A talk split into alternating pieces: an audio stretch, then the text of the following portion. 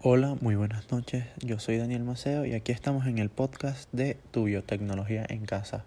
Hoy hablaremos de un tema muy interesante sobre la biotecnología, el cual es el procesado y la conservación de los alimentos.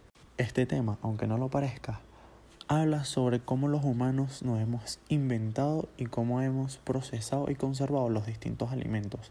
Y no es nada más alejado de la realidad, porque esto tiene que ver más que todo con los alimentos fermentados, ya sea los derivados de la leche, el pan, derivados de los cereales, algunas bebidas, algunos derivados de vegetales o derivados del pescado, de los cuales también se dividen en muchas, muchas, muchas otras cosas que hablaremos hoy en día. Este tema se divide en tres que uno es cómo cultivos probióticos como factorías celulares para la producción de enzimas y otros compuestos y como bioconservantes. Cuando se habla como un cultivo probiótico, se refiere a los alimentos que contienen microorganismos que suelen presentarse al consumidor en forma de algún yogur u otros derivados lácteos fermentados aunque la importancia de los consumidores confieren que este tipo de alimentos en la sociedad actual se refleja en su consciente volumen de producción y ventas.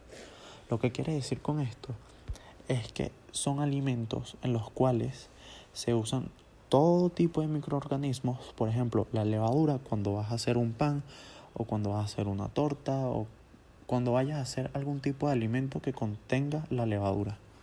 En el segundo punto habla cómo las factorías celulares para la producción de enzimas y otros compuestos traen beneficios a todos los alimentos, el cual una de las ventajas de esto, ya que al usar microorganismos modificados genéticamente, tiene como ventaja permitir producir compuestos que no se pueden obtener por síntesis química o que están producidos por microorganismos difíciles de cultivar. Otra es que ofrece las posibilidades de optimizar la producción de los compuestos de interés y de reducir el coste de producción, que eso es bastante importante. Y por último también ocasiona un menor impacto ambiental que la síntesis química, puesto que no necesita condiciones extremas de temperatura y presión ni sustancias químicas peligrosas, lo cual hace que sea muchísimo, muchísimo, muchísimo más amigable con el medio ambiente y no contamine tanto. Por último, y no menos importante, es como bioconservantes. Se denomina bioconservación al procedimiento que permite aumentar la vida útil e incrementar la calidad higiénico o la calidad sanitaria en general de los alimentos mediante la actividad de determinados microorganismos y o sus metabolitos.